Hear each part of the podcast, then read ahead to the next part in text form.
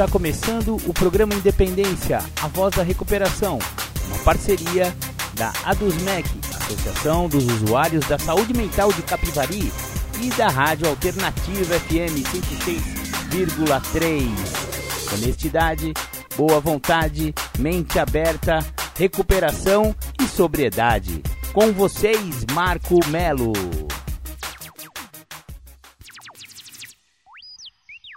Marco Melo sou eu e você já está no programa Independência, o programa sem papas na língua quando o assunto é dependência química ou adicção, alcoolismo, codependência e outras dependências. Exatamente.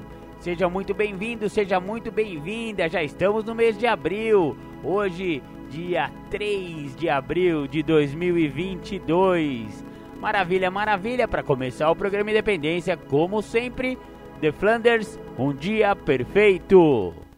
Maravilha, beleza? Estamos de volta nos estúdios do programa Independência. Legal, você ouviu The Flanders, um dia perfeito, a música que fala sobre aquele alcoólico que acha que não é alcoólico, ou pelo menos achava que não era alcoólico, até a solidão do alcoolismo deixa ele totalmente perplexo, olhando para o espelho e não reconhecendo a sua própria imagem. Só ali que a ficha caiu que ele, apesar de ser bem sucedido, ser ídolo do esporte, zerar todos os videogames, ser, ter sucesso com, as, com os amigos, com a mulherada e tudo mais de bom, mesmo assim não o impediu de desenvolver a doença do alcoolismo. Exatamente, a doença mais democrática do mundo é a doença do alcoolismo. Ela pega todas as pessoas de qualquer classe social, raça, cor.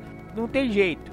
Você é ser humano, você está sujeito a desenvolver a doença do alcoolismo se você experimentar aquele primeiro gole e aquele primeiro gole virar o segundo, o terceiro, você começar a beber assim semanalmente, depois você vai começar a beber ah, hoje é quinta-feira, tá calor, né? Vou tomar aquela e enfim, né? Engole uma para esquecer os problemas, engole uma para se sentir menos tímido e quando você vai ver, a doença já está instalada.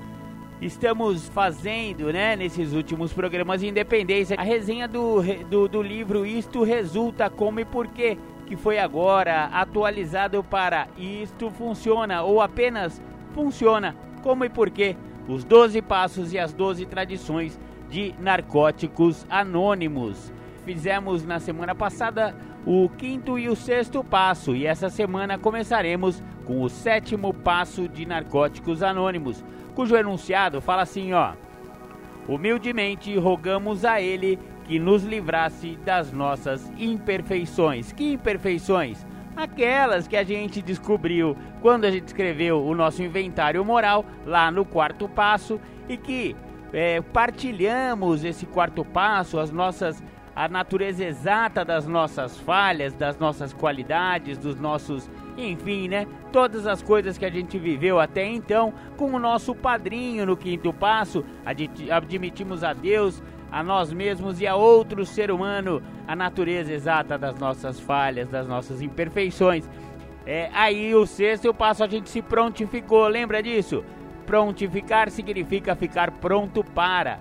É, no sexto passo a gente se prontificou a deixar que Deus removesse esses, esses defeitos de caráter. Como que a gente foi ficando pronto? A gente foi fazendo o oposto. Se a gente era arrogante, a gente foi praticando a humildade. Se a gente era avarento, a gente foi é, desenvolvendo a mão aberta. E assim por diante, para cada defeito a gente achou uma qualidade que poderia ser o antídoto para este defeito. E assim fomos ficando prontos para que Deus pudesse remover esses defeitos de caráter. E agora no sétimo passo a gente vai rogar a esse Deus que a gente veio a conhecer neste programa ou que a gente já vem com ele de antes de conhecer o programa, mas que fortaleceu, né, estreitou os laços entre nós e esse poder superior que muitos chamam de Deus. Maravilha, maravilha. Então, humildemente, rogamos a Ele que nos livrasse das nossas imperfeições. No quarto passo, descobrimos os principais defeitos do nosso caráter. No quinto passo, admitimos a sua existência. No sexto passo, dispusemos-nos inteiramente a que Deus os removesse, a fim de que pudéssemos continuar o nosso crescimento espiritual e a nossa recuperação. Agora, no sétimo passo, rogamos humildemente ao poder superior que remova nossas imperfeições.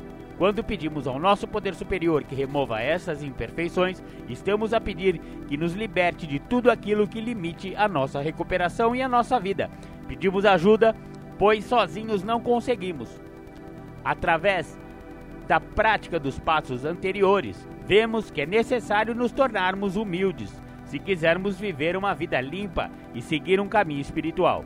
Uma atitude de humildade não é o mesmo que ser humilhado, nem significa uma negação das nossas boas qualidades. Pelo contrário, uma atitude de humildade significa que temos uma visão realista de nós próprios e do nosso lugar no mundo. No sétimo passo, humildade significa compreendermos o nosso papel na nossa própria recuperação, prezando as nossas limitações e tendo fé num poder superior a nós mesmos. Para praticar o sétimo passo, temos de sair do caminho para que Deus possa fazer o seu trabalho. Pedir humildemente a remoção das nossas imperfeições significa que damos a esse poder amantíssimo liberdade total para atuar nas nossas vidas, acreditando que a sabedoria de Deus excede largamente a nossa. Embora estejamos agora na posse de um certo grau de humildade, muitos de nós podemos estar um pouco confusos com a palavra humildemente podemos ter dado como garantido que Deus iria remover as nossas imperfeições, assim que lhe pedíssemos. Aqueles de nós com essa atitude podem ter ficado surpreendidos quando nosso poder superior não acedeu logo ao nosso pedido. Por outro lado, alguns de nós tentaram como que mendigar a Deus para que removesse as nossas imperfeições, achando que isso constituiria uma demonstração de humildade. Então esforçamo-nos para praticar corretamente este passo. Estávamos fartos das nossas imperfeições, exaustos de tentar controlá-las e queríamos um pouco de descanso. Por muito estranho que pareça, é precisamente esta atitude que esperamos conseguir demonstrar no sétimo passo, a atitude de humildade. Admitimos a derrota, reconhecemos as nossas limitações e pedimos a ajuda de Deus da nossa compreensão. Pedir ao nosso poder superior que remova nossas imperfeições requer uma entrega de uma natureza mais profunda do que a nossa entrega inicial. Essa entrega nascida de um absoluto desespero perante a nossa impotência, a nossa incapacidade de controlarmos as nossas próprias vidas, é transportada para um estado inteiramente novo no sétimo passo. Neste novo nível de entrega, não só aceitamos a nossa adicção, como também as imperfeições ligadas a ela. A aceitação da nossa adicção constituiu o primeiro passo no sentido de nos aceitarmos a nós mesmos. Conhecemos um pouco de nós próprios devido ao nosso trabalho com os passos anteriores, e as nossas ilusões de sermos únicos foram transpassadas neste processo.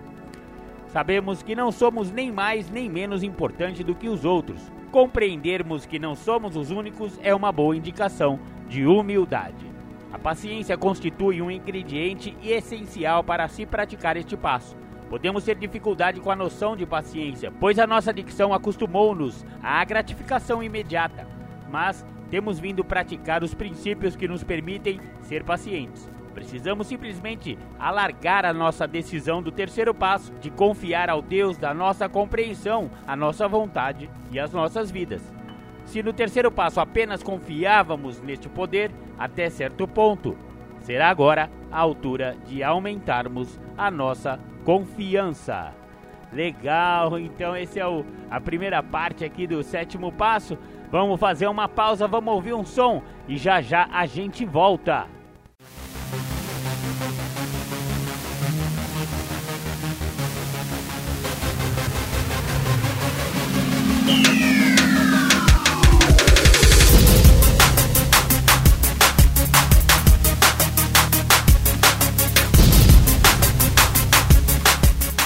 Você está ouvindo o programa Independência, a voz da recuperação.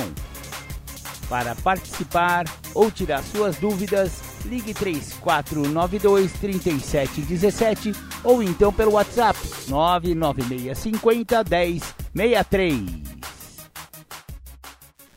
Bacana! Voltamos com o programa Independência. Você ouviu Salomão do Reggae, baseado em quê? Eu acho bacana essa música do Salomão, porque ele, ela vem nos mostrar que existe também recuperação no meio evangélico, no meio cristão, entre os batistas, nas congregações, enfim, todo esse movimento evangélico também existe recuperação. Então, se você quiser ir por esse caminho, se você é evangélico, se você pertence a essas vertentes do cristianismo, procure na sua igreja com o seu pastor aonde existe recuperação dentro das igrejas evangélicas que você poderia frequentar. Não é apenas de 12 passos que vive a recuperação, mas hoje estamos falando do sétimo passo do livro Funciona como e por quê?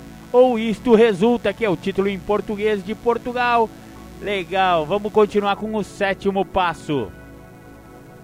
Dado que as nossas expectativas podem ser limitadas, muitos de nós nem conseguem imaginar aquilo que o nosso poder superior nos reserva. Se este é o nosso caso, temos de confiar e ter fé. Tal como nos passos anteriores, temos simplesmente de acreditar que a vontade de Deus para nós é boa. A nossa fé nos dá razão para esperarmos o melhor. Ao praticarmos este passo, deixamos de intelectualizar o processo de recuperação. A nossa preocupação não está em determinarmos exatamente como ou quando as nossas imperfeições irão ser removidas. Não é tarefa nossa analisar este processo. Ele constitui uma escolha espiritual. Escolha esta que vai além de qualquer reação emocional ou ato consciente da vontade. Pretender contorná-lo iria apenas deixar-nos com uma elevada consciência dos nossos defeitos de caráter e nenhuma esperança de nos vermos aliviados dessas imperfeições. A dor, daí resultante, poderia tornar-se insuportável. Olhamos para os nossos defeitos de caráter, para todo o nosso sistema de crenças enganadoras e para os nossos padrões doentes de comportamento vimos que precisamos mudar, mas podemos não estar conscientes de que temos vindo a mudar desde que chegamos pela primeira vez em Narcóticos Anônimos à procura de ajuda. Entramos na nossa primeira reunião com um vazio espiritual. Havia sido bloqueado um raio de luz essencial que tínhamos perdido e a capacidade de amar, de rir e de sentir. Durante muito tempo, as pessoas tiveram dificuldade em ver o ser humano por detrás de nossos olhares vagos. Desde a nossa primeira reunião, sentimos o amor e a aceitação de outros membros de NA. Começamos a regressar à vida. Experimentando é um verdadeiro despertar do espírito. Este despertar, já há algum tempo, se tornou evidente para aqueles à nossa volta, mas a mudança é agora tão óbvia que também nós conseguimos vê-la. Uma das mudanças que vemos está no nosso relacionamento com o Deus da nossa compreensão. Antes, talvez, sentíssemos que Deus estava afastado, não tinha muito a ver conosco em um nível pessoal.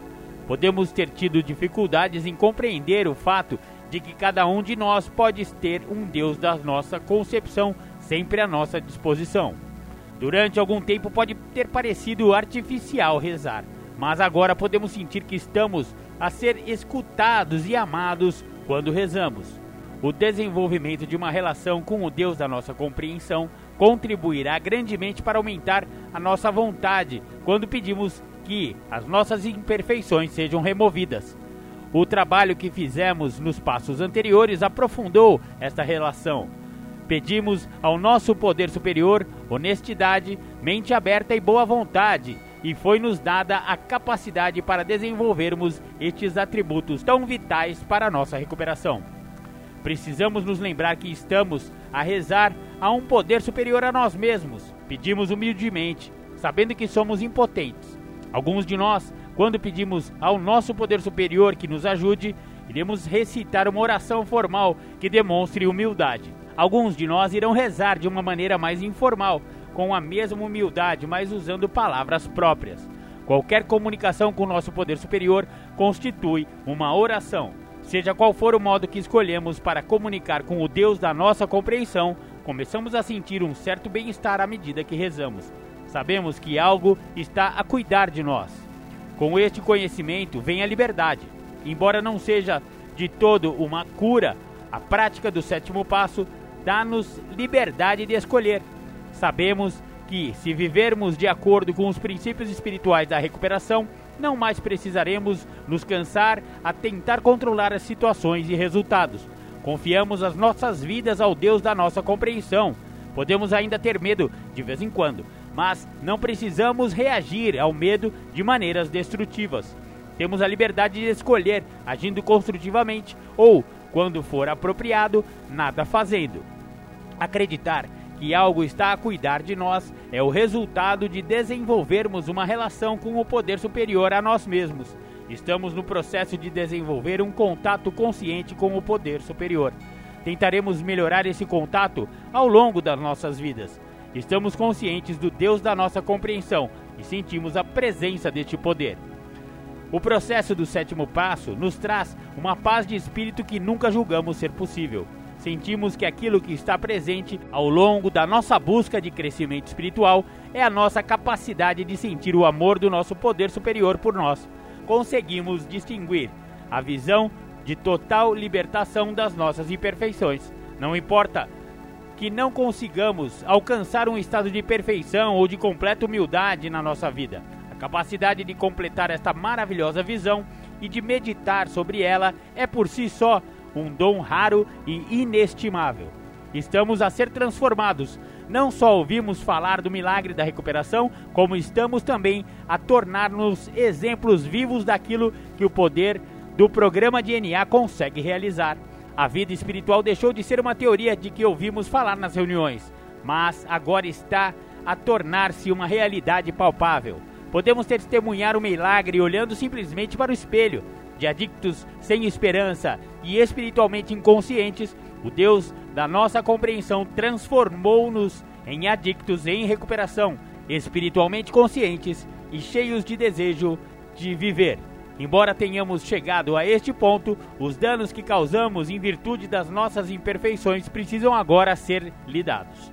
O desejo de uma recuperação e liberdade contínuas leva-nos ao oitavo passo e a começarmos a reparar o dano que causamos. Maravilha, maravilha! Esse então foi o sétimo passo do livro Isso Resulta, do livro Funciona, Como e Porquê. Maravilha, olha só que legal. Depois de nos prontificarmos inteiramente a deixar que Deus removesse, fazendo diferente, né? Faça diferente, companheiro. Aliás, eu vou até jogar essa música aí para vocês relembrarem aquele sambia da recuperação. Faça diferente, companheiro, né?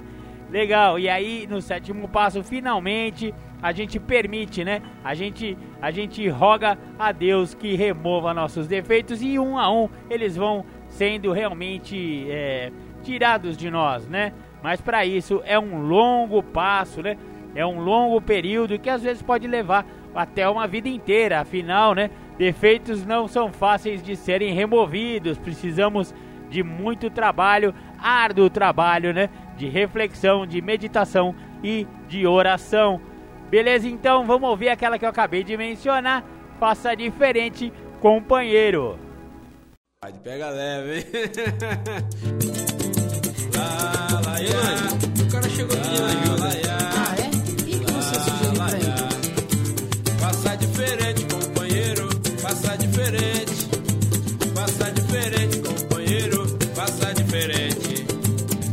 Você chegou precisando de ajuda e eu te falei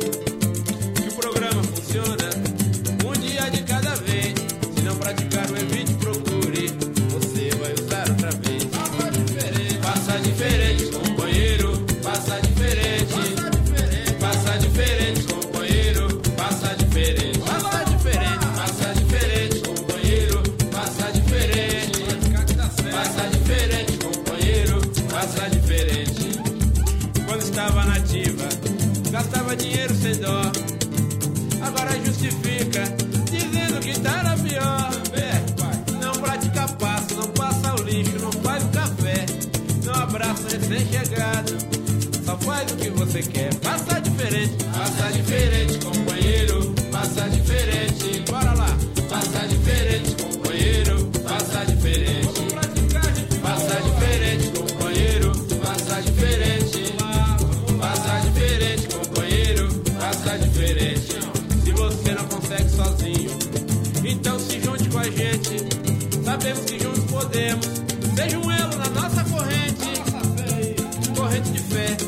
sabedoria se torna mais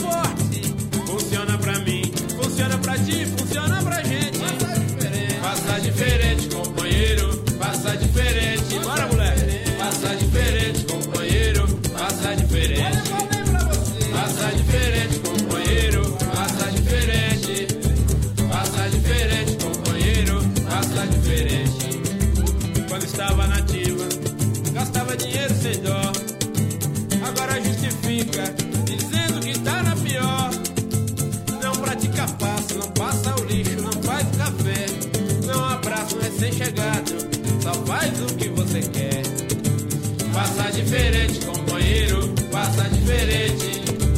Faça diferente, companheiro, faça diferente. Faça diferente, companheiro, faça diferente. Faça diferente, companheiro, faça diferente. Se você não consegue sozinho, então se junte com a gente. Sabemos que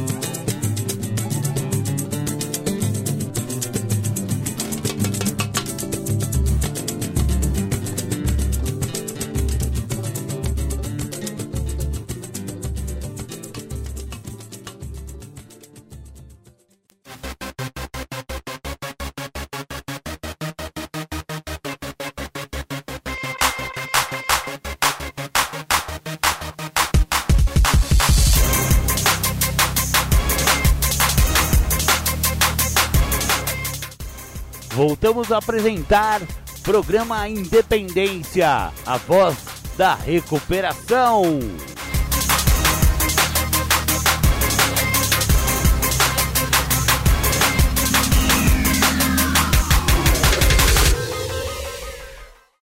Bacana, voltamos aqui dos nossos estúdios. Você ouviu? Faça diferente, companheiro. Maravilha. É uma música, um sambinha aí do pessoal de NA. Legal, estamos no livro Funciona Como e Porquê. Os 12 Passos e as 12 Tradições de Narcóticos Anônimos. Um livro muito bacana que você deveria adquirir lá pelo na.org.br. Falamos então agora do oitavo passo. Fizemos uma relação de todas as pessoas que tínhamos prejudicados e dispusemos-nos a reparar os danos a elas causados.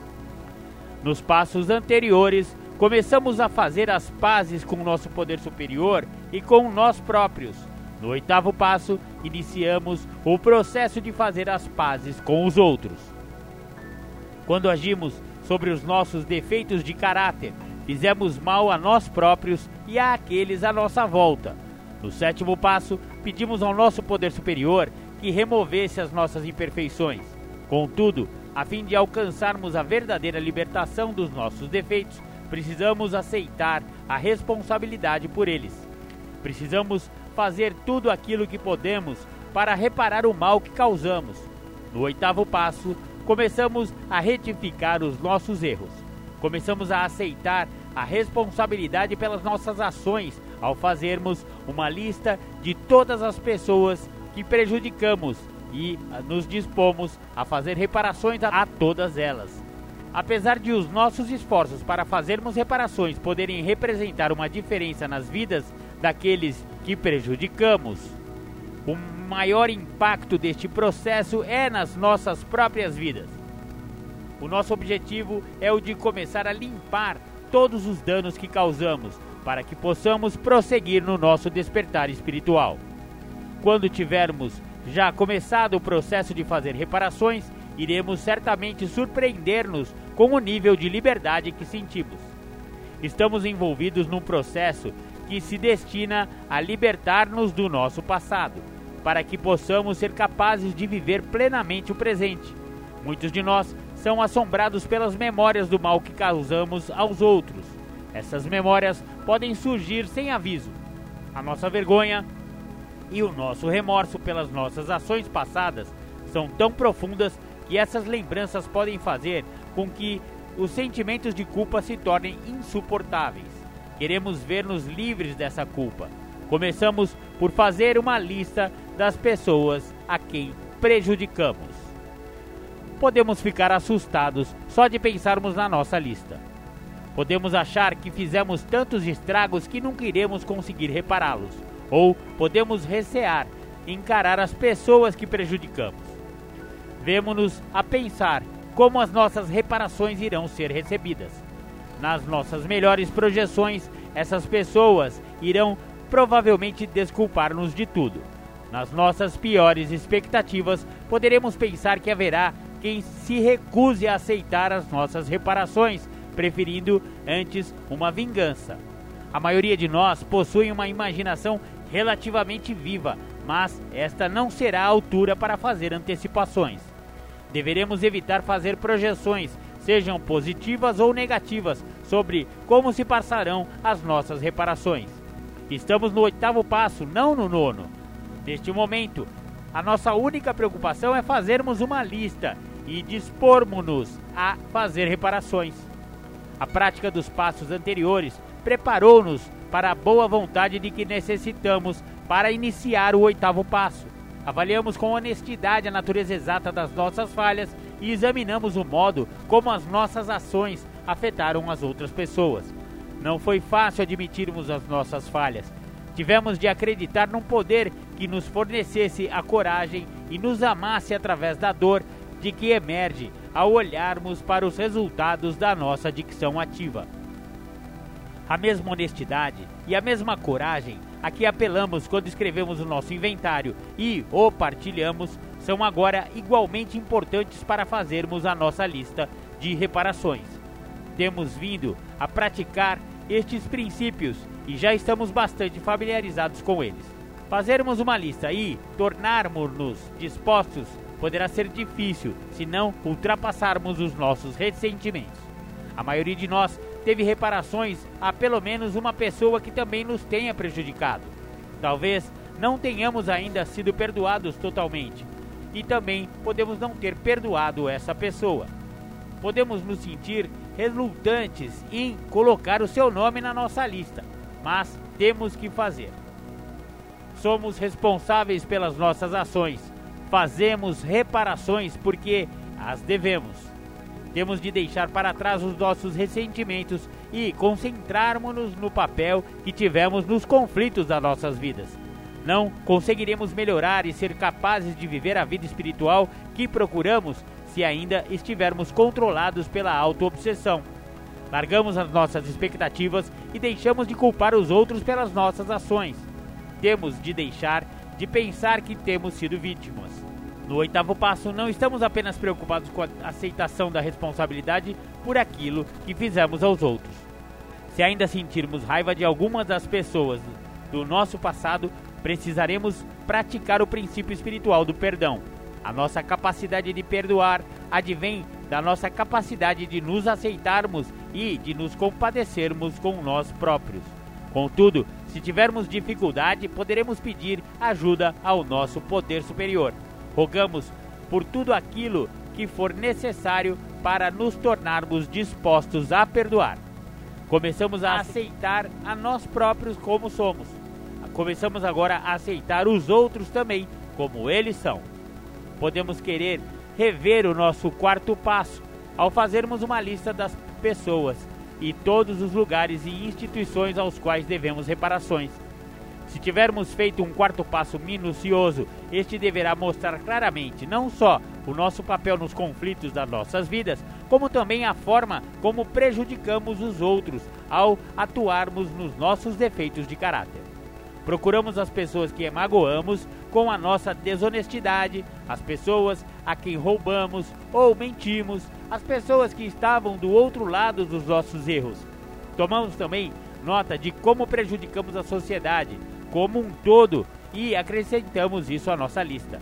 Podemos ter abusado da comunidade, exibido um comportamento ofensivo em público ou recusado colaborar para o bem-estar geral. Embora possamos encontrar grande parte da nossa lista de reparações ao relermos o nosso quarto passo, o oitavo passo não é simplesmente uma repetição do nosso inventário. Estamos agora à procura de pessoas, de lugares, de instituições a quem prejudicamos e não apenas dos tipos de danos que causamos. Não nos limitamos a mentir, mentimos a alguém. Não nos limitamos a roubar, roubamos a várias pessoas. Aquilo que escrevemos no oitavo passo não constitui a única fonte de apoio para compilarmos a nossa lista de reparações. O nosso padrinho ou madrinha também pode nos ajudar. Quando partilhamos o nosso inventário, ele ou ela ajudou-nos a ver a natureza exata das nossas falhas. A perspectiva do nosso padrinho ou madrinha mostrou-nos como magoamos pessoas ou atuamos nos nossos defeitos de caráter. Esta mesma perspectiva irá agora ajudar-nos a determinar quem de fato faz parte da nossa lista de reparações. Muitos de nós tivemos também dificuldade em ver como nos prejudicamos a nós próprios e podemos ter ficado surpreendidos quando nosso padrinho ou madrinha sugeriu que acrescentássemos nosso próprio nome à lista. Muitos de nós foram a extremos ao assumirem responsabilidades. Alguns de nós têm a tendência de negar qualquer responsabilidade, enquanto que outros aguentam as culpas por qualquer situação.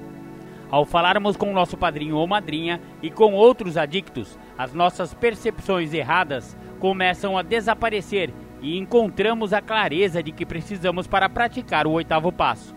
Com a ajuda que recebemos, começamos a desenvolver uma visão realista de onde é que realmente começava e terminava a nossa responsabilidade. Antes de começarmos a elaborar a nossa lista, é importante compreendermos o que significa a palavra prejudicar no contexto do oitavo passo. Podemos tender a pensar nela apenas em termos de sofrimento físico. Existem, contudo, muitas formas diferentes de prejudicar: causar angústia mental, danos ou perdas materiais, infligir ferimentos emocionais duradouros, trair a confiança e aí por diante. Embora possamos dizer, mas eu nunca quis magoar ninguém, não é isso que se está em causa aqui. Somos responsáveis pelos danos que causamos, fossem quais fossem as nossas intenções. Sempre que magoamos alguém, por qualquer forma, devido a algo que fizemos, essas pessoas eram prejudicadas. A fim de melhor compreendermos como prejudicamos as pessoas, podemos querer colocar-nos no lugar delas. Se conseguirmos imaginar o que terá sido ser vítima de nós mesmos, e da nossa falta de consideração por aqueles à nossa volta, não deveremos ter qualquer dificuldade em acrescentar nomes dessas pessoas à nossa lista. Legal, vamos dar uma pausa, vamos ouvir um som e já já a gente volta. Procurando uma saída quando estendi a mão e encontrei narcóticos anônimos. Junto a companheiros em recuperação, percebi que não estava sozinha. Recuperação é o que acontece nas reuniões de NA. É possível parar de usar drogas. Procure Narcóticos Anônimos. Nós podemos ajudar.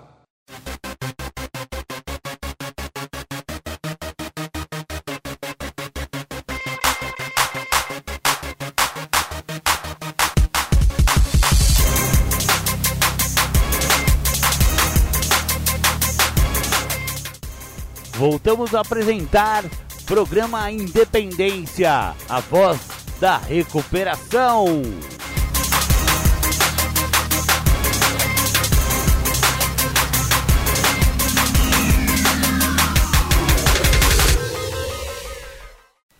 Voltamos com o programa Independência. Você ouviu Criolo Morto Vivo. Morto Vivo, deu para perceber, né? Ele fala da dependência por cocaína. Exatamente. É, nego velho. Continua. Continua a cheirar esse pozinho errado aí que você cheira. Você vê se você não vai virar também um morto vivo. Mas se você quiser recuperação, você tá no lugar certo. O programa Independência, a voz da recuperação. Voltamos então com Isso funciona, isto resulta, como e porquê. Falamos sobre o oitavo passo. Para além de compreendermos o que significa prejudicar, precisamos também compreender o que significa fazer reparações. Este passo não diz que nos dispusemos a pedir desculpas, embora isso possa fazer parte das nossas reparações. A maioria das pessoas que magoamos já nos terá ouvido pedir desculpas milhares de vezes. Na verdade, estamos dispostos a fazer tudo possível para reparar o mal que fizemos, principalmente modificando o nosso comportamento. Pode ter havido ocasiões em que os danos que causamos foram tão graves que a situação não pode ser reparada. Isso se tornará mais evidente quando olharmos para as nossas relações com aqueles que nos acompanharam ao longo de bastante tempo. Durante estes anos, as nossas famílias e os nossos companheiros e amigos viveram situações dolorosas umas atrás das outras. Embora não possamos modificar o passado, a nossa experiência tem nos mostrado que ainda precisamos olhar para aquilo que fizemos e reconhecer os danos que causamos. Apesar da impossibilidade de modificar aquilo que aconteceu, podemos começar a fazer reparações ao não repetirmos o mesmo comportamento. Aceitar os danos que causamos, arrependermos-nos verdadeiramente e dispormos-nos a fazer o que for necessário para mudar, constitui um processo doloroso, mas não precisamos recear a nossa dor crescente pois o nosso reconhecimento destas verdades nos ajuda a continuar o nosso despertar espiritual. A simples aceitação dos danos causados aumenta a nossa humildade. Arrependermos-nos sinceramente constitui uma indicação clara de que o nosso egocentrismo diminuiu. Ao nos dispormos a fazer o que for necessário para mudar, a nossa inspiração é renovada. Pedimos a um Deus amoroso que nos ajude a encontrar a boa vontade para fazermos as nossas reparações. Rezamos por boa vontade, oramos por ela, e isso nos aproxima um pouco mais do Deus da nossa compreensão. No sétimo passo, avançamos na nossa relação pessoal com o nosso poder superior ao rogarmos pela libertação das nossas imperfeições. Agora, confiamos nesse poder para nos dar aquilo de que precisamos para praticar o oitavo passo. O nosso compromisso para com a recuperação inclui estarmos dispostos a fazer tudo aquilo que temos de fazer. Há um poder superior atuando em nossas vidas, preparando-nos para estarmos ao serviço dos outros. As mudanças trazidas por este poder estão patentes em nossas mudanças, em nossas atitudes e em nossas ações estamos desenvolvendo a capacidade de escolher princípios espirituais em vez de escolher os nossos defeitos de caráter e a recuperação em vez da adicção. Temos uma perspectiva nova da vida e sabemos que somos responsáveis por aquilo que fazemos. Não mais sentimos um remorso constante pelos danos que causamos no passado. Compreendermos apenas quanto prejudicamos os outros, lamentarmos sinceramente a dor que causamos e dispormos-nos a deixar que essas pessoas saibam do nosso desejo de fazer reparações constituem ações chaves para nos libertarmos do nosso passado. Embora ainda tenhamos de fazer as pazes com os outros, já percorremos um longo caminho em direção a fazer as pazes conosco próprios. Com a nossa nova perspectiva, a nossa nova confiança no Deus da nossa concepção e a nossa boa vontade, avançamos para o nono passo. Legal! E o nono passo será o passo do programa Independência da semana que vem. O nono e o décimo passo na semana que vem. Esteja aqui nessa mesma bate-hora, neste mesmo bate-canal, para continuarmos com o processo do livro Funciona como e por quê. Maravilha, maravilha. Agora vamos para os nossos apoios culturais e já já a gente volta com a segunda parte do programa Independência a parte lá do Julião e suas temáticas muito bem elucidativas para os adictos em recuperação ou não, né? Maravilha, maravilha. Até já então.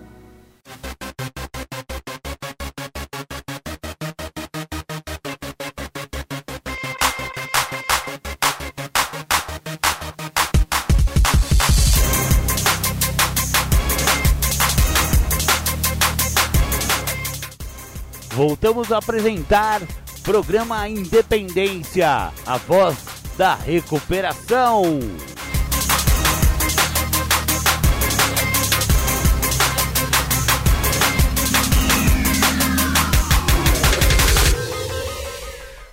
Vamos falar de tratamento, que o que é importante é falar de tratamento. Quando eu trouxe a narrativa sobre nunca é sorte, é sempre algo maior, eu tenho que entender que por muitas vezes eu não tive problemas maiores, até mesmo dentro da minha egocentricidade, que é o uso do químico, o uso inclui o álcool, que também é uma substância psicoativa, por causa que, de uma certa maneira, algo muito maior me preservou ali também. Porque senão eu não entendo que dentro da ideia de que meu pai, minha mãe, meus filhos, meus empregadores, meus padrinhos, pessoas do bem, são meus poderes maiores e são pessoas que estão ao meu lado para o bem, estes mesmos tinham menor peso em relação ao que eu denominava como meu poder maior, que era a cocaína, o crack, a maconha e a pinga. Eu preciso ter isso muito esclarecido comigo, para poder me retratar a, a falar sobre nunca foi sorte, foi algo maior que me protegeu. Porque senão eu não compreendo que eu nunca entendi este algo maior. E eu preciso deixar claro para o Júlio, para Deus e para o outro que por muito tempo o que era maior na minha vida era o uso da substância psicoativa, incluindo o álcool. Porque a minha egocentricidade gritava aos quatro ventos sobre a importância que o uso de álcool e de drogas tinha na minha vida tinha tanta importância que eu larguei a família, larguei filho, larguei os empregadores, larguei os primos, os tios, os padrinhos, para viver na rua, para viver envolvido com o uso do álcool e de outras drogas. Então, se eu não deixo claro isso para mim, eu não assumo para o Júlio, para Deus e para outro ser humano uma natureza exata da minha história, que esta natureza está dentro da egocentricidade um indivíduo ególatra, um indivíduo prepotente, arrogante, que acreditava que tinha até o controle, que pararia quando ele quisesse. E por muitas vezes eu falava para as pessoas: eu não estou nem pensando em álcool, não estou nem sentindo vontade, não estou nem pensando em droga. E na verdade, ali, esse poder maior chamado egocentricidade, o ególatra, o dependente químico, o alcoólatra, uma pessoa portadora de uma doença progressiva, incurável e de fins fatais, nunca tinha entendido que eu colocava num pedestal um Deus negativo, um poder destrutivo, um poder que iria me levar a uma miséria emocional, que iria envolver uma perda da minha própria identidade. Se eu não saco isso, eu não tenho então uma oratória que deixa claro para as pessoas que me escutam que na realidade nunca foi sorte a minha sobrevivência a esse Deus nocivo, um Deus penoso. Nunca foi sorte. Foi sempre algo muito maior que me protegeu desse Deus nocivo, um Deus condenante, um Deus que me aprisionou, um Deus que me maltratou e muito porque eu por muito tempo eu idolatrei o uso do álcool e de drogas na minha vida como se fosse algo a não ter como não mensurar a grandeza e o benefício que aquilo me trazia. Porque todo o tempo que eu fiquei, foram 20 anos, usando álcool e drogas, eu sempre mensurei a parte benéfica e positiva que na realidade nunca teve existia uma parte que não me deixava entender que por ter esta parte, que era a parte que me fazia não sentir o que era real, verdadeiro, existencial, pois sobre o efeito de substância química, eu estando vinculado a este Deus, a qual eu denominei como um poder maior, só que era nocivo, era destrutivo, era condenante, era algo que me aprisionava eu não tinha esse entendimento de que eu me anestesiava através desse Deus e não entendia o que era real e verdadeiro que se acontecia na minha vida. Que eu estava distante do meu pai, da minha mãe, dos meus padrinhos, do meu tio, da minha tia, eu estava distante do meu empregador, eu estava condenado e fadado ao óbito. E eu não sabia disso. E isso demorou 20 anos para entender. E eu só venho entender isso quando eu entro no programa de Narcóticos Anônimos, quando eu me permito ser, é, fazer parte desse programa e entender o que esse programa tem para me oferecer. Somente aí é que eu consigo então viver o que o programa me oferece. Antes disso eu não consigo. Eu tenho uma necessidade grande de entender isso que eu estou falando. Porque senão eu fico acreditando que esse meu viver ou sobreviver ou ter feito parte por 20 anos no químico foi só uma passagem. E não foi só uma passagem. Foram 20 anos. E um ano tem 365 dias. E eu preciso entender que são inúmeras as situações de dor e sofrimento que eu venho passando dentro desses 20 anos. E que eu preciso entender o que, que dentro desses 20 anos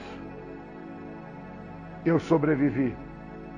Sobrevivi a abusos, sobrevivi a dores, a sofrimentos, espancamentos, prisões, perdas inúmeras, falências, mazelas.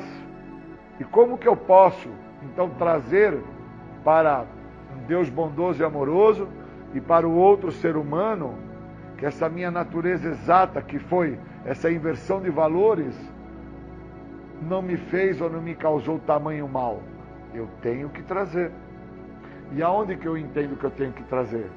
Quando eu estou junto com os iguais, com pessoas que sofrem das mesmas dores, das mesmas mazelas, pessoas que trazem os mesmos problemas que foram causados por esse Deus, a qual foi venerado, idolatrado, a qual eu não o deixava em nenhum momento, pois só tinha que escolher estar junto com os meus filhos, com a minha mãe, com meu pai, com a minha família, ou estar num bar a beber álcool, ou estar em uma favela para usar qualquer tipo de droga, eu escolhia estar no bar e na favela. Eu não conseguia interpretar a importância que tinha de estar com os meus iguais, de estar com pessoas que já eram meus poderes maiores do bem. Ao meu entender, aquelas pessoas, elas eram altamente nocivas, porque elas iam contra os meus desejos, contra as minhas vontades. Então, quando eu tive esse entendimento através da meditação de hoje, onde a meditação me deixou claro que nunca foi uma sorte tudo que eu passei, foi algo maior, e aí eu entendo que esse algo maior nunca foi da minha escolha, esse algo maior foi do outro. Foi da escolha do meu pai, da escolha da minha mãe, da escolha dos meus irmãos, foi da escolha dos meus empregadores, foi da escolha até mesmo daqueles que oram e pedem pela humanidade, pessoas que eu desconheço, não sei quem são, onde vivem, o que pensam, o que fazem, mas que todos os dias separam algumas horas do seu dia para meditar e buscar tentar entender, escutando assim a vontade de Deus, o que podem fazer para ajudar alguém. E muitas das vezes o que elas fizeram para me ajudar foi uma prece, pedindo que para todo aquele que tivesse sobre efeito do uso de álcool e de droga deixasse o uso. Então nunca foi uma sorte, sempre foi um poder maior.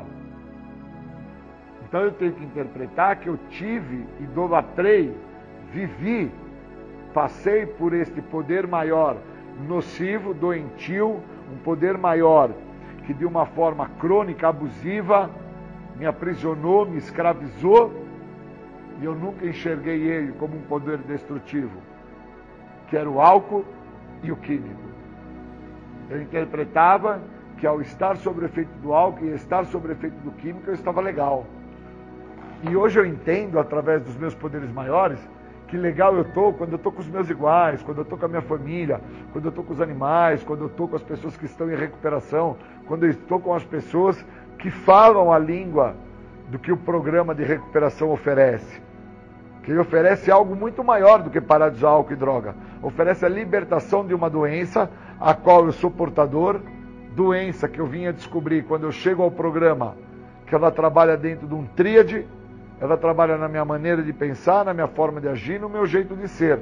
Então, quando eu tenho um esclarecimento através do que o programa me oferece, eu fico com os pés no chão, paro de flutuar, não fico mais sujeito a sair flutuando porta fora da onde eu me encontro, que é no grupo, como se eu fosse encontrar uma nuvem de fervor dentro das igrejas, dentro dos locais de mediunidade Não importa se é uma mesa branca, um terreiro de umbanda, se é um local de espiritualidade que envolva o, judaísmo ou o budismo. O programa de passos, ele deixa de uma maneira muito lúcida que é um programa que vai trabalhar em todas as áreas da minha vida, até mesmo na questão da espiritualidade, onde ele me mostra que os passos são um conjunto de regras que eu posso viver para aplicá-los e vir a viver bem, evitando o mal. E com isso eu posso ter o entendimento necessário sobre o que era o meu poder maior, nocivo, a qual eu idolatrava. E hoje, por que, que eu entendo que não foi uma sorte eu ter sobrevivido a esse poder do mal? Foi sempre um poder maior que já estava me amparando, já estava, de uma certa forma, me acolhendo e que me preparou para quando eu chegasse ao grupo, me preparou para que eu escutasse os companheiros do grupo, me preparou para que eu tivesse mente aberta, boa vontade e honestidade, que são três princípios do grupo, para que eu soubesse o que o grupo, o que os passos, o que a metodologia de narcóticos anônimos, incluindo os grupos de alcoólicos anônimos, tinham para me ofertar. E dentro dessa oferta, que aí eu vinha fazer parte, eu entendi que não era uma oferta, era um direcionamento para uma vida muito melhor do que todas as vidas que eu acreditava já ter vivido, através de um poder muito maior do que o meu, sendo que eu sempre achei que a minha egocentricidade gritava a ponto que eu sabia o que eu estava fazendo e eu pararia quando assim eu quisesse. Na realidade, eu não tinha controle algum, eu não pararia nunca de me drogar se um poder maior não tivesse me acolhido e entrado à minha vida, um poder que veio através da partilha dos companheiros, veio através do direcionamento das pessoas que, de uma certa forma, oram, falam, rezam.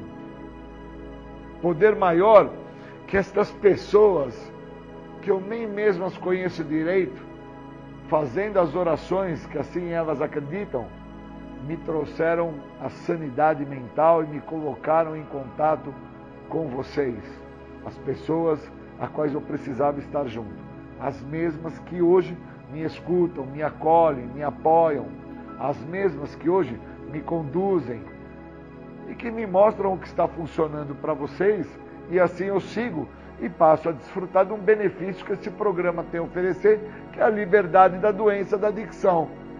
Por isso nunca foi sorte. Sempre foi um poder maior. Tanto na parte negativa existia um poder maior, e agora eu entendo que ao momento que eu passo, que eu vivo, que eu me encontro, existe algo que não é uma sorte o que está se passando na minha vida.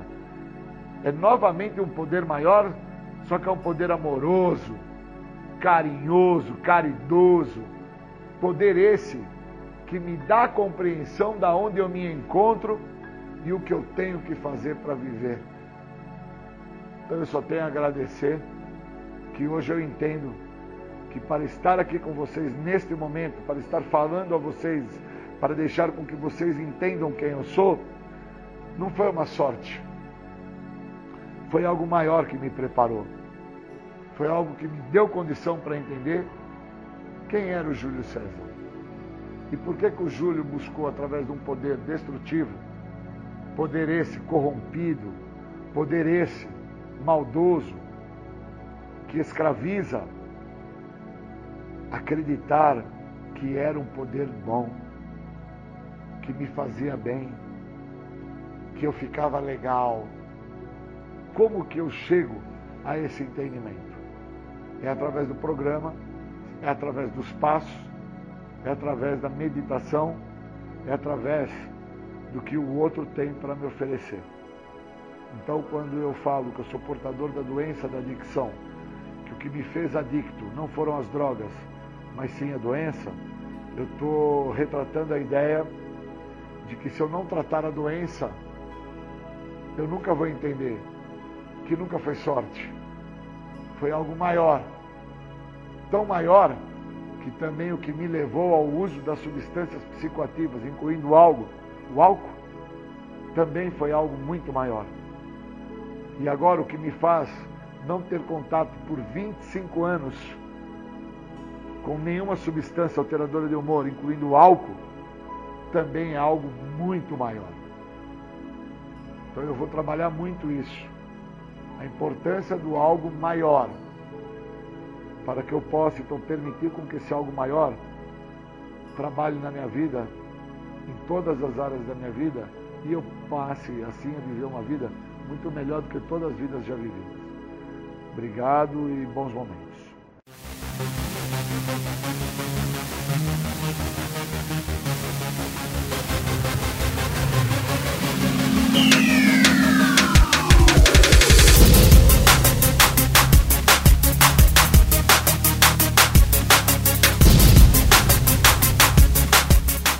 Você está ouvindo o programa Independência, a voz da recuperação.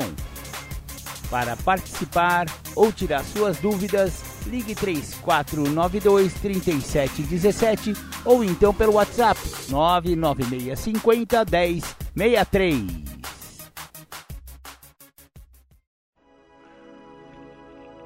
Tema da palestra: O caminho é um só. Do primeiro ao terceiro passo, o programa me ensina que eu não posso, alguém pode se eu deixar. O primeiro passo me diz que eu não posso, porque ele me retira o químico, mas me sobra um vazio. O segundo passo diz que alguém pode, porque as minhas melhores ideias me levaram até onde eu chego. E o terceiro passo diz: se eu deixar, porque aí eu não vou fazer o que eu acredito que seja bom e vou vir a fazer sim o que o outro tem para me oferecer. No quarto passo eu descobri quem era o cara que precisava se recuperar. Mas eu só descobri isso porque no quinto passo foi me dado o caminho. E o caminho é um só. Por isso que eu preciso ter quinto passo. Eu preciso de quinto passo, porque o caminho é um só. Não existe outro caminho. Todas as minhas tentativas que foram frustradas para me recuperar, elas se deram porque eu sempre quis que a recuperação se desse através do que eu tinha para oferecer ao programa. E a recuperação nunca se deu ou viria a se dar através disso. A recuperação ela se dá através do que o programa me oferece.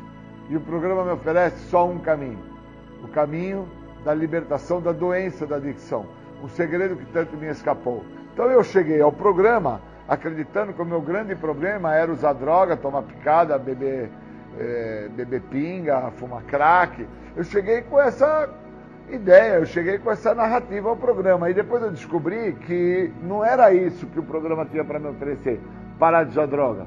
O programa me oferecia um caminho que valeria muito mais a pena de ser percorrido do que somente a ideia de parar de usar droga. Que o caminho da ideia de parar de usar droga é um caminho muito curto, porque eu paro rápido. Eu não sou um cara que tenho dificuldade para parar. Eu sou convocado num local, num centro de tratamento ou numa cadeia, eu sou convocado num hospital devido a uma enfermidade e eu paro rápido de usar. E depois que eu paro rápido, eu me recupero muito rápido fisicamente.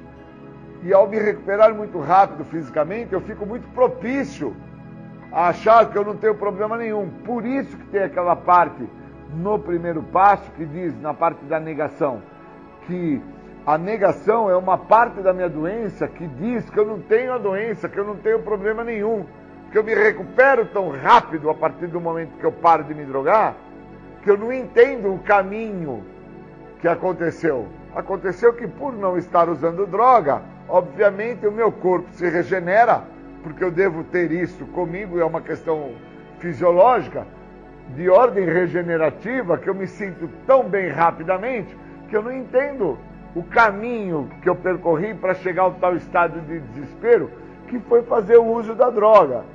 Então, o primeiro, segundo e terceiro passo, ele me dá uma base que no quarto passo eu tenho que vir a me conhecer. Quais os caminhos que eu tenho que vir a me conhecer que me levaram ao estado de desespero? E isso eu tenho no retorno do quinto passo. Porque quinto passo não é ler quem eu sou para uma outra pessoa.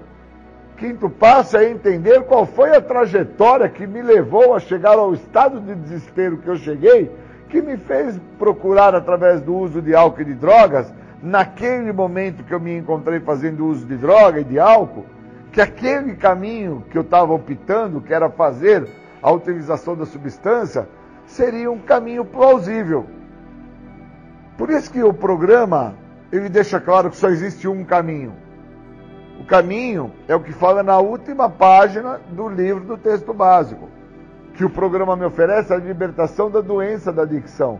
Então eu escutei pessoas que me falaram assim: "Cara, eu vou ficar louco. Eu vou ficar louco, porque eu estou relutante ao caminho que o programa me oferece. Eu estou relutando.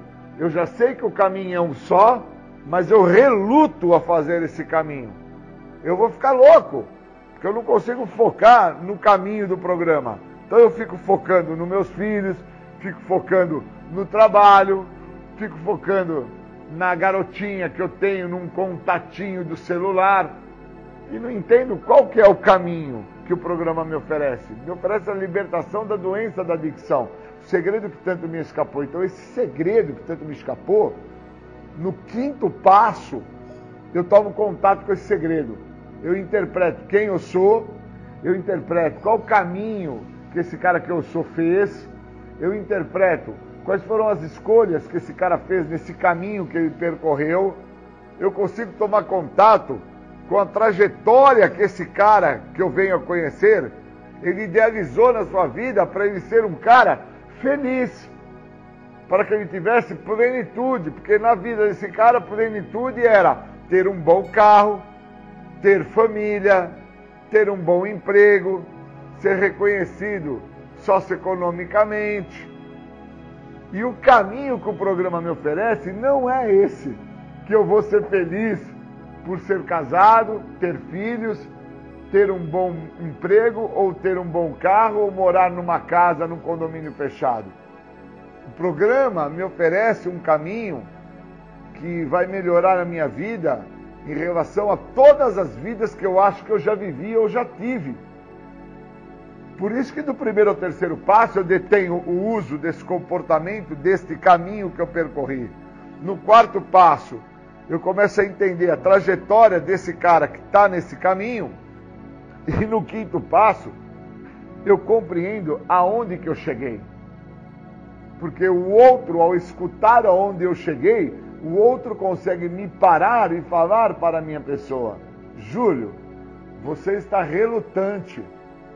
Você está relutante em permitir com que o que o programa tem para te oferecer, você use e fique bem com a vida que você tem hoje. A vida que você tem hoje, ela vai totalmente contra a vida que você acha que você deveria ter que era ter uma família, ter um carro, ter uma casa, ter filhos, ter um, uma boa profissão, ter um bom emprego, ter grana. E o programa vai totalmente contra tudo isso. Porque o programa quer que você liberte, mas não é do álcool e da droga, é da doença da adicção, que é algo muito maior do que usar álcool e droga. Então, a negação que eu tenho dentro da doença da, negação, da adicção esta negação diz que eu não tenho problema nenhum, porque há uma parte da minha doença, esse fator chamado negação, que me impede de contar para o outro, no quinto passo, realmente qual foi a minha trajetória. Foi uma trajetória de medo, foi uma trajetória de dúvida, foi uma trajetória de repulsa, foi uma trajetória de falta de aceitação aonde eu me encontrava, que era dentro da minha casa, com aquele tipo de pai que eu tinha, com aquela mãe que se encontrava ali, com os irmãos que faziam parte daquilo que eu achava e denominava como família. Então hoje está sendo um dia maravilhoso para mim. Porque eu consegui interpretar que dentro do primeiro, segundo e terceiro passo, eu construo um entendimento para quem foi Júlio no quarto passo mas eu só reconheço quem foi Júlio no quarto passo quando no quinto passo eu entendo a trajetória que esse Júlio fez para chegar ao tal estado de desespero e fazer o uso do álcool e das drogas para que eu não viesse a ter a compreensão do caminho E o programa me dá essa compreensão, que só existe um caminho. E esse único caminho está escrito na última página do livro, do texto básico. Que o que o programa me oferece é a libertação da doença da adicção. Um segredo que tanto te escapou, Júlio. Qual foi esse segredo, meu Deus, que tanto me escapou? Foi entender o caminho que eu tracei. Qual foi as, as condutas dentro desse caminho? Quais foram as minhas maneiras de pensar dentro desse caminho? E para que eu entenda tudo isso, eu preciso me revelar, eu preciso me delatar, eu preciso me mostrar para o outro. Eu não posso, tendo o caminho do programa, eu não posso, tendo o quinto passo, eu não posso, tendo a oportunidade de admitir a, a minha própria pessoa, a Deus, tá? e a outro ser humano, a natureza exata desta primeira pessoa, a qual eu venho reconhecer isso através dos caminhos do programa. Eu não posso evitar de fazer isso, me delatar, me conhecer. Eu não posso ficar a me justificar a racionalizar tremendos absurdos. Eu não posso deixar eu, Júlio, de desfrutar desse benefício, ficar relutando, relutando, relutando a não viver este caminho de recuperação que o programa me oferece. Eu não posso, senão eu vou ficar louco. Eu vou achar que só por estar sem uso de álcool e de droga eu já estou em recuperação e por estar sem uso de álcool e de droga, a minha vida é plena, a minha vida é maravilhosa. E minha vida não é plena, minha vida não é maravilhosa. Eu tenho uma vida com inúmeros transtornos, com inúmeras dificuldades, inúmeras repulsas. E isso quem vai me deixar claro é o meu apadrinhamento. Porque eu vou me delatar, eu vou me confessar, eu vou me revelar, eu vou deixar claro para o outro qual foi os caminhos nesta trajetória, quais foram as minhas opções nesta trajetória, quais foram as minhas escolhas nesta trajetória de vida, de existência, de quem é Júlio. E o outro, ao escutar tudo isso, o outro vai poder compreender que eu não sou culpado por muito do que eu acabei causando ao próprio Júlio ou até causando a algumas pessoas que tiveram na trajetória neste caminho do Júlio. Eu sou responsável hoje por esse Júlio. Sou responsável por esse cara. Por mudar a trajetória desse cara. Por não deixar com que este cara continue nos caminhos que não funcionam. Então eu não posso chegar ao estado de loucura sem uso de droga. Por não querer viver os caminhos que o programa me oferece. Começando pelo caminho que o meu padrinho pode me dar a partir do momento que eu me revelo a ele, que eu faço o processo de confissão a ele, me delatando a ele, mas antes de falar qualquer coisa a ele, eu estou falando a pessoa mais importante do universo, a primeira pessoa do singular. Eu estou contando para mim os motivos que eu acredito que materialmente eu deveria ter mais, que fisicamente eu deveria ser diferente com a cor dos olhos, a cor do cabelo, o porte físico, ou até mesmo através do convívio das pessoas que fazem parte do meu grupo ou das pessoas que estão junto do meu âmbito familiar, que eu acho que deveriam ser outras. Então, quando eu vou me debatando, quando eu vou me confessando, quando eu vou deixando claro ao outro quem eu sou, e isto que eu sou vai deixando de existir, eu vou entendendo que o caminho é um só. O caminho é um só, o foco é um só, a direção é uma só. E está escrito na última página do livro, a libertação da doença da adicção, o segredo que tanto me escapou. Por isso que eu sofro, por isso que eu reluto, por isso que eu não me trato, por isso que eu preciso escrever sobre quem eu sou, para que isso que eu sou, que eu descobri que eu sou, deixe de existir, que eu tenha a possibilidade e a chance disso que vai nascer a partir do momento que o outro começa a tomar contato com quem realmente eu sou, pois eu estou me delatando ao outro, estou me confessando ao outro, seja na reunião, seja no grupo terapêutico, seja no individual. Eu preciso entender que o caminho é um só. Senão eu não consigo viver o que esse programa tem a me oferecer. Que é me sentir liberto, me sentir em busca de plenitude, me sentir fazendo parte da onde eu me encontro. Me encontro no grupo terapêutico, me encontro dentro da sala dos anônimos, me encontro no meu trabalho, me encontro dentro da minha casa, me encontro dentro de um relacionamento com outro ser humano, correto? Que tem uma outra opção sexual ou que é de um sexo oposto ao meu. E o que esse programa tem a me oferecer é a libertação da doença. E a minha doença, ela grita dentro de um dos sintomas da minha doença, que é a negação, que é só uma parte dos sintomas da minha doença, falando que eu não tenho problema algum e eu tenho um problema sério dentro de mim, que está dentro da minha maneira de pensar. Então eu tenho que contar para o outro, eu tenho que me revelar, eu tenho que deter o que está me acontecendo dentro da minha maneira de pensar. Eu preciso falar ao outro. Por isso que eu, quando eu falo, Júlio, o caminho é um só, são os passos. Você vai ter que dar determinados passos se você quiser não se sentir aprisionado, como aquele preso que está dentro da cadeia, atrás das grades, querendo ter contato com o seu sobrinho, que tem dois anos de idade e que foi condenado a 18 anos de prisão. E que ele faz a matemática naquele momento. Meu sobrinho tem dois anos, eu fui condenado a 18. Quando eu saí daqui, o meu sobrinho tem 20. E eu não joguei bola com meu sobrinho na melhor idade do meu sobrinho eu não passei com meu sobrinho de mão dada na melhor idade do meu sobrinho. Eu não levei meu sobrinho para tomar um sorvete no melhor momento que meu sobrinho tinha, que era estar com seu tio de mão dada, jogando bola, passeando no parque. E ali ele se vê preso, mas não preso pelas grades, preso pela sua trajetória no caminho que era um só, aquele caminho que ele fez que o levou a pé atrás das grades. Por isso que o que me trouxe ao programa, a trajetória que eu fiz, o caminho era um só. E ao chegar ao programa, eu tenho que entender que eu vou ter que dar determinados passos.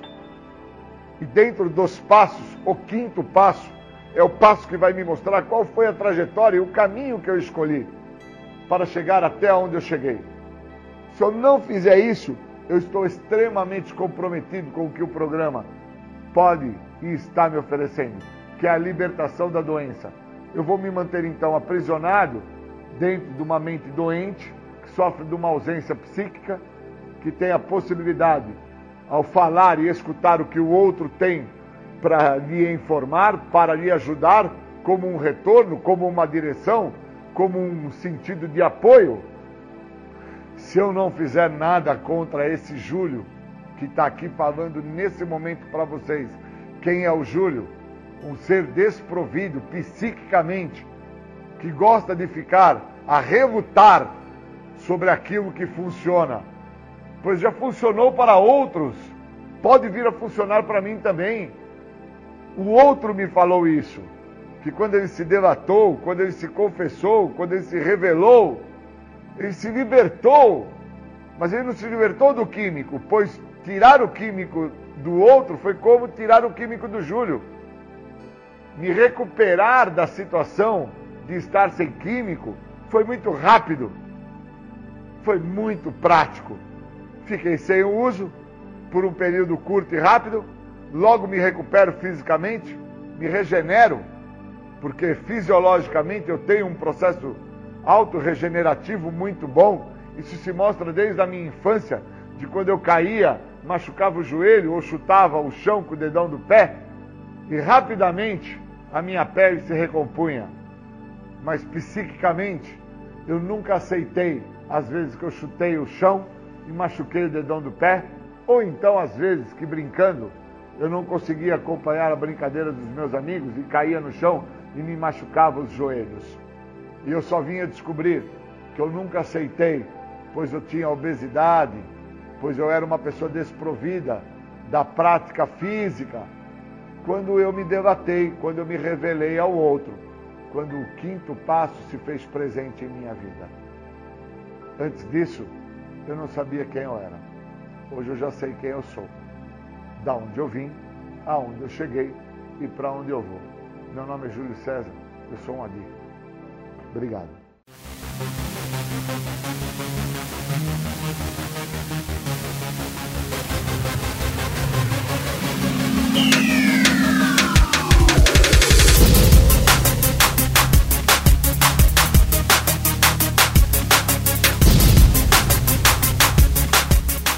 Você está ouvindo o programa Independência, a voz da recuperação. Para participar ou tirar suas dúvidas, ligue 3492 3717 ou então pelo WhatsApp 99650 1063. Bom dia, obrigado aí de vocês me convidarem para falar de um tema específico chamado índice eu acredito que temos que falar sobre isso, porque as pessoas que frequentam os grupos, ou presenciais ou online, elas esquecem-se que para se compor algo, nós precisamos de algumas sílabas, de algumas vogais, e uma vez essas sílabas e vogais compostas, elas formam uma palavra. Esta palavra, levada a uma, uma série de outras palavras, compõem algumas frases e essas frases elas vão compondo parágrafos e alguns parágrafos compõem então uma página que vai ser lida e que vai retratar algo. Então eu tenho que entender que para entrar em recuperação eu preciso saber sobre o que se trata, porque senão eu não entendo o motivo que nós temos num livro algo chamado o índice. Então, eu acho que o índice é como chegar ao programa dentro da proposta que o grupo oferece. Não importa se o grupo é online ou se o grupo é presencial. Eu preciso entender qual que é a ideia quando eu chego ao programa. Existe um índice quando eu chego ao programa, né? Porque eu entro na sala, eu sou bem recebido, senta na cadeira, toma um cafezinho, presta atenção na reunião, vão ter os momentos importantes, você vai ser convidado a fazer parte do grupo, a fazer parte da Irmandade como um todo. Isso é um índice. E na nossa literatura, o índice define justamente isso. O que é o adicto, depois o que é o programa, depois por que, que nós estamos aqui, depois como que funciona, depois o que, que eu posso fazer com isso que funciona, e depois vem as tradições, vem passos, vem todo um processo que através do índice vai me dar uma direção. Então eu tenho que, primeiro de tudo, compreender que dentro do índice está a direção que eu necessito. Então a primeira coisa que está no índice da literatura dos anônimos, a primeira coisa de todas é a frase: o que é um adicto? E no texto do Guia para Trabalhar os Passos de Narcóticos Anônimos, a primeira pergunta ela define tudo. O que, que a doença da adicção representa para você? Então, para que eu saiba o que a doença da adicção representa para mim, eu preciso saber o que, que é um adicto. Eu preciso ter um direcionamento, então eu preciso de um índice. Então, quando eu chego ao programa, ou no online ou no presencial, eu preciso de uma direção. Sem a direção, eu estou à deriva. E eu vivi por inúmeras vezes a deriva. Tanto que quando eu chego ao programa, eu chego vindo de uma situação que eu me encontrava à deriva. Eu estava mais ou menos como Zeca Pagodinho: deixa a vida me levar, a vida leva eu por causa que eu não sabia o que se acontecia comigo, o que se passava na minha existência, como era a minha história, da onde que eu tinha vindo, o que que eu entendia que me fazia usar droga, quais eram os meus questionamentos sobre eu posso ou não usar droga, eu posso ou não fazer uso do álcool, eu posso ou não fazer uso de qualquer substância que altere minha mente. Então eu chego ao programa solto, eu chego ao programa à deriva.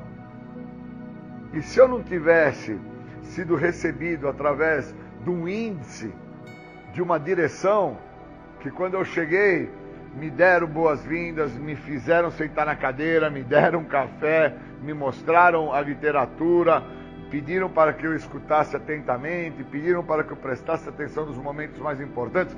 Todo esse segmento, essa diretriz, foi o índice que me fez e me faz até hoje me encontrar em recuperação há 25 anos. Porque se eu não tenho alguém que me direciona, eu estou novamente à deriva. Então os passos me direcionam, a literatura me direciona, a troca de experiência, me direciona. Falamos e ouvimos os outros e eles nos mostram o que está funcionando, me direciona. Então eu tenho que entender que a primeira condição de direcionamento que está na literatura do texto básico de Narcóticos Anônimos, no capítulo 1, já deixa claro o que é um adicto. E aí eu vou buscar, querer saber e entender o que é um adicto. É um homem ou uma mulher a qual o uso de álcool e de drogas se tornou um problema maior? É um processo de escravidão? Eu preciso buscar no dicionário, eu preciso buscar em outras literaturas, eu preciso de ter uma direção. Senão eu fico trazendo a ideia que eu escutei por longos anos na minha vida, que às vezes que eu estava caído na rua, bêbado, jogado na berlinda ali da sarjeta, e as pessoas me chamavam de chapéu de palha, pudim de pinga, pé inchado, cachaceiro. Eu me entendia como aquilo. E se eu me entendo com esses nomes que me foram dados, se eu me entendo dentro dessas diretrizes que me foram apresentadas, não tenho porquê eu sair daquela situação. Agora, quando eu reconheço que eu sou portador de uma doença, que a adicção é uma doença, que dentro dessa doença existem duas vertentes, que é a compulsão e a obsessão, e aí eu começo a prestar atenção o que é a compulsão dessa doença, o que é a obsessão dessa doença, eu começo a entender que uma pessoa ela só deixa de ir na farmácia comprar aquele remédio um minuto para dor de dente quando ela chega no dentista. E aí o dentista mostra a ela que ela tem uma cárie, não é porque esta cárie brotou do nada. Esta cárie veio aparecer dentro da arcada dentária daquela pessoa por causa que ela não escova os dentes, por causa que ela dorme com a boca suja, por causa que ela não passa fio dental, ela não faz um bochecho com água e sal, ela é uma pessoa que não é higiênica, ela não dá atenção necessária e devida para a escovação. Então, o resultado dessa direção toda, dessa diretriz, desse índice informativo que mostra como se tem uma cárie, faz essa pessoa, ao estar no dentista, tomar ciência que ela tem um problema maior. E enquanto eu não tomei ciência que eu tinha um problema maior, eu me via como o pudim de pinga, o cachaceiro, o pé inchado, o cara que fica jogado na berlinda da sarjeta da rua, o cachaceiro, o cara que não tem mais saída, que aquilo lá é o último recurso que chegou para aquela pessoa. Então eu preciso entender o índice, porque senão eu não entendo o que, que eu estou fazendo dentro do grupo. Por qual motivo eu estou fazendo parte do grupo? Se o grupo é o elemento de, mais, de maior força que existe para o tratamento da doença da adicção, por qual motivo eu acredito que somente por ter chegado ao grupo eu já estou em recuperação? Eu acredito isso se eu tiver a mesma linha de pensamento daquele cara que estava na berlinda, bêbado, caído, jogado para a latrina, o pudim de pinga, o pé inchado, o chapéu de palha. Agora, se eu entendo os caminhos que me levam a beber, a cair na rua, a ficar na guia, a ficar em estado onde eu passo a viver às margens da sociedade, se eu tenho esse direcionamento, eu compreendo que o meu problema é muito maior e ali eu não vou permanecer, mas eu vou procurar um local onde me acolha e dentro desse local que vai me acolher, esse local vai me apresentar uma literatura, esse local vai me apresentar uma experiência, esse local vai me apresentar um direcionamento. Então não basta eu ter parado de beber ou eu ter parado de usar droga para que eu venha acreditar que eu já me encontro em recuperação. Existe um índice para isso, existe um sentido para isso, existe uma direção para isso. Senão eu continuo, mesmo sem o uso de droga, vivendo a vida do Zeca Pagodinho. Deixa a vida me levar, a vida leva eu. E aí eu não uso o que o programa dos anônimos me oferece, para que eu me liberte da doença da adicção. Porque se eu acredito que o meu problema está no uso de álcool e de drogas, eu tenho que entender que muito antes de eu usar álcool e droga, eu já tinha problemas de compulsão, problemas de obsessão, eu já tinha um comportamento abusivo, eu já tinha características que já pré-definiam o resultado que eu iria vir a chegar, que é o tal estado de desespero a qual eu me encontrei na minha vida e que quando eu encontrei o uso de álcool e de droga, eu me realizei. Aí eu me realizei de tal forma que eu fiquei a usar o uso de álcool e de drogas por 20 anos, todos os dias, repetidas vezes da minha vida. E aí quando eu paro de me drogar é que eu entendo que algo precisava ser feito. E aí todas as vezes que eu parei por minha conta acreditando que eu iria ter sucesso, eu não entendia que muitas das vezes eu precisava, como ser humano, que até mesmo um emprego existisse na minha vida para que eu pudesse ter recursos para me drogar. E por inúmeras vezes eu acreditava que se eu tivesse um emprego eu não iria mais beber, eu não iria mais me drogar. Se eu tivesse na faculdade eu não iria mais usar, porque eu estou a estudar. Se eu tivesse casado, eu iria ser um bom pai de família e eu iria cuidar dos meus filhos, eu iria cuidar das pessoas à minha volta e com isso eu não iria me drogar. E nunca dei a devida atenção, pois eu nunca tive um índice, eu nunca tive uma direção, eu nunca tive um direcionamento que me fizesse entender que para que eu pudesse me drogar com uma condição é, de estabilidade socioeconômica, eu precisava do trabalho. Porque ninguém se droga sem trabalho. Para que eu pudesse me drogar e ter até desculpas que são plausíveis, mas inverídicas, eu precisava de um relacionamento familiar. Porque aí eu tinha como justificar a questão da conta da água, a questão da conta da luz, a questão das cobranças das crianças dentro de casa, a questão da cobrança da minha mulher. E aí eu, de uma forma até plausível, mas inverídica, justificava a tudo e a todos, aos quatro ventos, que o meu uso de álcool e de droga era oriundo da cobrança e do processo confrontativo que eu tinha da minha família. E na realidade o meu uso de droga vinha da minha doença.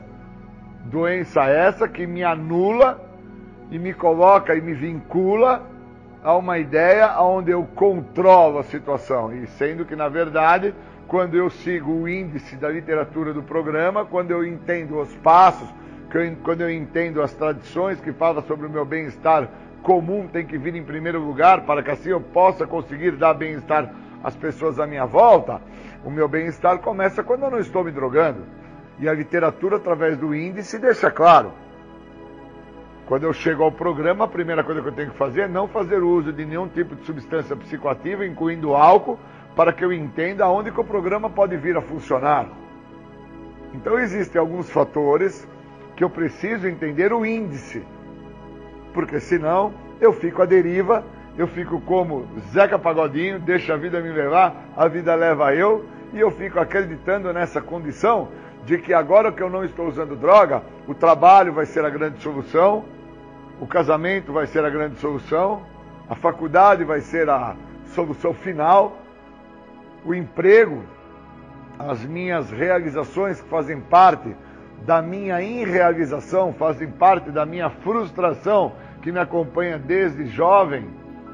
Uma vez agora que eu me realize profissionalmente, socialmente, amorosamente, então eu não me drogo mais. E tudo isso é fake. Porque são inúmeras as situações e depoimentos e experiências contadas através do índice, através da narrativa da literatura, através da experiência contada, falamos e ouvimos os outros, eles nos mostram como foi para eles, dentro dos passos, que deixa claro que a pessoa usa para viver e vive para usar. Isso está escrito no índice, na própria literatura. E na nossa própria literatura, que tem capítulos específicos como recuperação e recaída, como capítulos que definem o só por hoje, viver ao programa, ou mais será revelado. Capítulos específicos que deixam claro que muitos de nós vão perder entes queridos, vão perder família, vão fracassar financeiramente, vão se encontrar em uma situação extremamente complicada e não vão voltar a usar drogas. E a explicação dentro dessa literatura deixa claro que nunca se viu pessoas que vivem o que o programa tem a oferecer voltarem a usar droga. Quais são as pessoas que voltam a usar droga? São aquelas que não vivem o que o programa tem a oferecer. E para isso eu tenho que entender que no primeiro passo, que faz parte do índice, lá deixa claro que as restrições me privam dos benefícios desse programa. Somente livrando-me de todas as restrições é que eu sou beneficiado com o que o programa tem a oferecer. Então eu tenho que entender o índice, senão eu não entendo que houve dentro de um índice da minha escolha de vida uma forma, um segmento, um direcionamento para que eu perpetuasse por mais de 20 anos no uso das drogas e do álcool. Porque se eu não tiver co é, coerência com isso, conhecimento com isso, se eu não tiver dentro de um momento onde eu possa me libertar de uma maneira de pensar, eu não entendo que a doença da adicção ela trabalha dentro de um tríade, na minha maneira de pensar, na minha forma de agir, no meu jeito de ser. E aí eu fico dentro da ideia do Zeca Pagodinho. Deixa a vida me levar, vida leva eu. Então, se eu não estou usando droga, eu começo a acreditar dentro da vida me levar, a vida leva eu, que eu estou tendo sucesso. E na realidade, o sucesso não se dá por não estar usando droga. O sucesso se dá por ter a compreensão de por quais motivos eu não voltei a fazer o uso da droga. Esse é o sucesso do programa. O que é que me fazia usar e agora? O que é que me impede novamente de retomar o uso? Eu preciso entender que recaída tem um sentido dentro da programação e manter-se em recuperação é um outro sentido dentro da programação. Que os longos períodos de abstinência não significam um sucesso total. Então, se eu não dou atenção ao índice, se eu não dou atenção ao direcionamento que está sendo me dado através do índice, eu não entendo que um dia limpo é um dia bem sucedido. Eu começo a acreditar que dias bem sucedidos são os dias que eu tenho como ganho, como prestígio, sendo que na nossa literatura deixa claro que algumas situações vão me afastar do que o programa tem a oferecer, como fama, prestígio e poder. Porque o programa não é um programa para se ter fama, prestígio e poder, não é um programa para ganhos.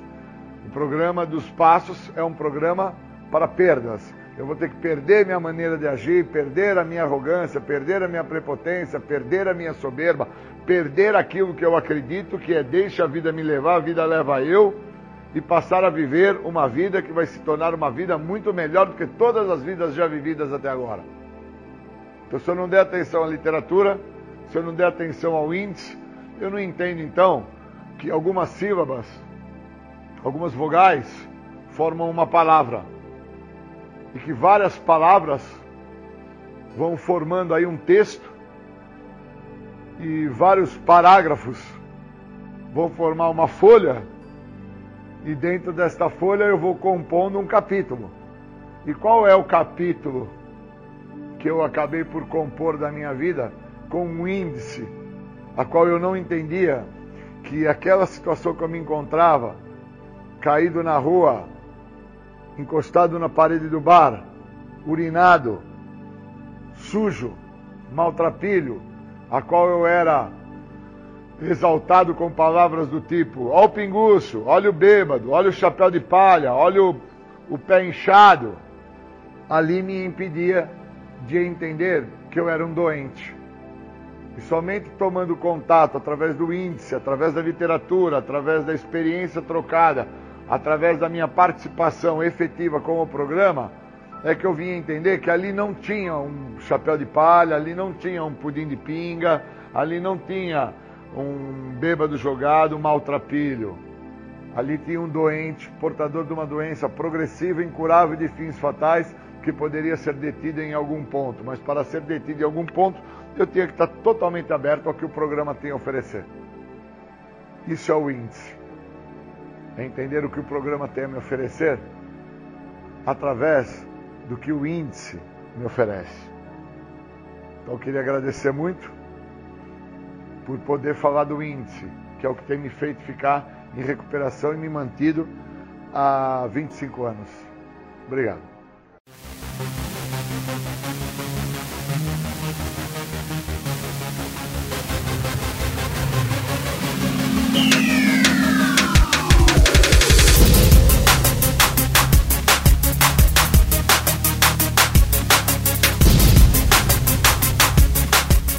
Você ouviu o programa Independência, a voz da recuperação, uma parceria da ADUSMEC, Associação dos Usuários da Saúde Mental de Capivari e da Rádio Alternativa 106,3. Até domingo que vem, com mais informações a respeito de dependência química e alcoolismo. Obrigado, até mais!